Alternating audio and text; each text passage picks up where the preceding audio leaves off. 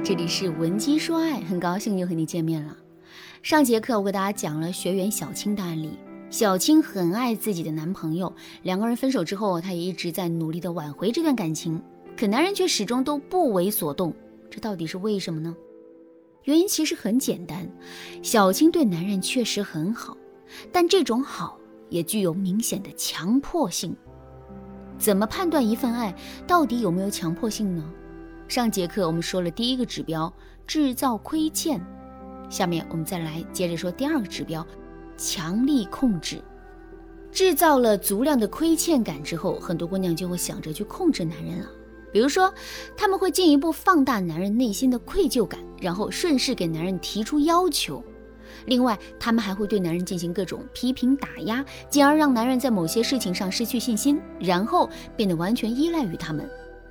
为什么这些姑娘会想着去控制男人呢？因为她们想通过这种控制的方式啊，让自己的内心获得足够的安全感，让自己在感情里获得充足的安全感。这个需求是没有错的，可问题是我们的安全感是根本无法通过控制获得的。这就像是我们手里握住了一把沙子。我们很没有安全感，于是啊，就想着把沙子攥得更紧一些。可是我们攥得越紧，沙子反而会流失得越快。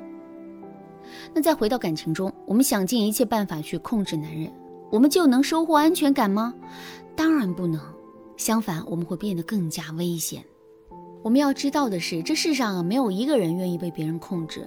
即使我们控制别人的手段再高明。别人也总有识破我们的那一天，真的到了那一天，别人先前对我们所有的愧疚都会变成怨恨，这也就意味着两个人的关系会因为这种反弹而变得更加的危险。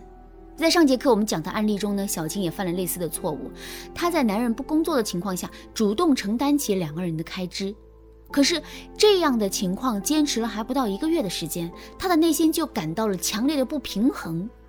之后，在这种不平衡的感觉的作用下，她就开始堂而皇之的去限制男人的开销，并且管控男人的自由了。从道理上来说，小青管控男人的理由是很充分的，毕竟钱是小青一个人赚的，她完全有权利去支配这些钱。可是，从情理上来说，虽然男人在经济上依附于小青，可他却是不愿意拿自由去换的。所以啊，虽然他暂时性的选择了容忍。但心里却会充满怨气，之后他也肯定会寻找合适的机会进行反抗的。为什么男人跟小青提分手的时候会如此果断呢？因为这种被控制产生的不满已经在他的心里啊发酵了很长的时间了。现在的爆发是问题不断累积的结果。既然通过控制男人让我们获得安全感的方法是不对的，那么。我们到底该如何满足自己对于安全感的需求呢？其实啊，我们在一段感情里的安全感，并不来自于男人对我们的态度，也不来自于我们对男人的掌控力。事实上，我们在感情里的安全感，完全来自于我们自身的价值。有句话说得好：“你若盛开，蝴蝶自来；你若精彩，天自安排。”其实啊，两性之间吸引的本质。是价值，只要我们拥有了足够的价值，并时刻注意提升自己的价值，我们在这段感情中就是无比安全的。相反，如果我们忽视了对自身价值的提升，转而把所有的注意力都放在了控制男人上，这无异于缘木求鱼，最终我们肯定是无法达成自己的目标的。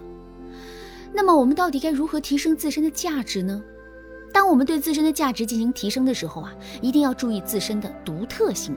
如果我们仅仅是利用一些通用的方法来对自己进行提升的话，那效果肯定是微乎其微的。怎么才能找到针对自身特点的提升方法呢？赶紧添加微信文姬零五五，文姬的全拼零五五，来跟我们的分析师聊一聊吧。不过，虽然提升具有针对性，但在提升的过程中，有一些原则还是需要我们遵循的。这其中最重要的一个原则就是，我们对自身价值的提升一定要具有针对性。说的具体一点，就是男人看重哪方面，希望我们在哪些方面进行提升，我们就针对性的在那些方面进行提升。比如，男人觉得我们是一个很作的姑娘，平时遇到事情的时候啊，我们很容易会情绪激动，并且很不讲理。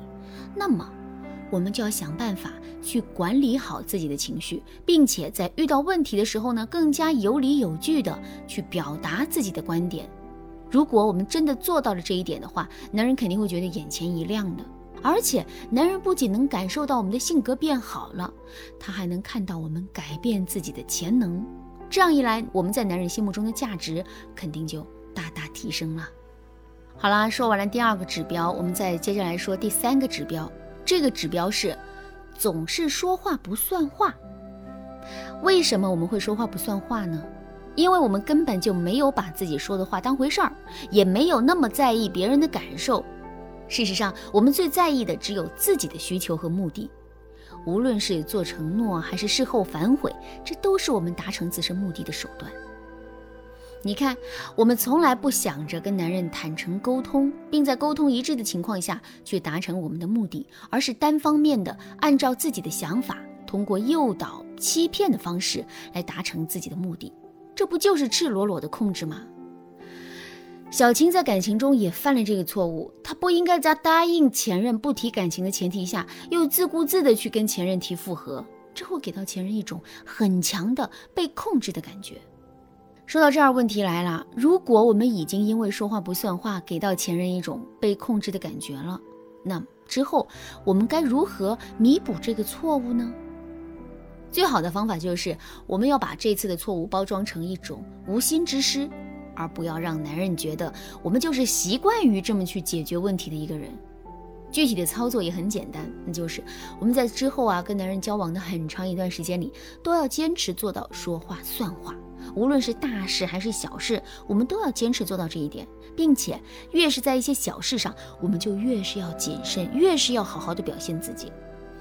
如果我们真这么去做了，我们在男人的心目中就会变成一个信守承诺的人。有了这样的认知之后，男人就会把我们之前的行为啊进行合理化。比如，他会对自己说：“他确实是骗了我，但他可能并不是有意的。也许他真的是太爱我了，这才会情不自禁的去跟我提复合的。”如果男人已经把我们之前的行为合理化了，现在我们是应该抓住时机去挽回他的。可是，在现实生活中，很多姑娘都把握不好这个时机，所以啊，如果你想给你们的爱多一分机会的话，那就赶紧添加微信文姬零五五，文姬的全拼零五五，来跟我们的分析师聊一聊吧。好啦，今天的内容就到这里啦，文姬说爱，迷茫情场，你得力的军师。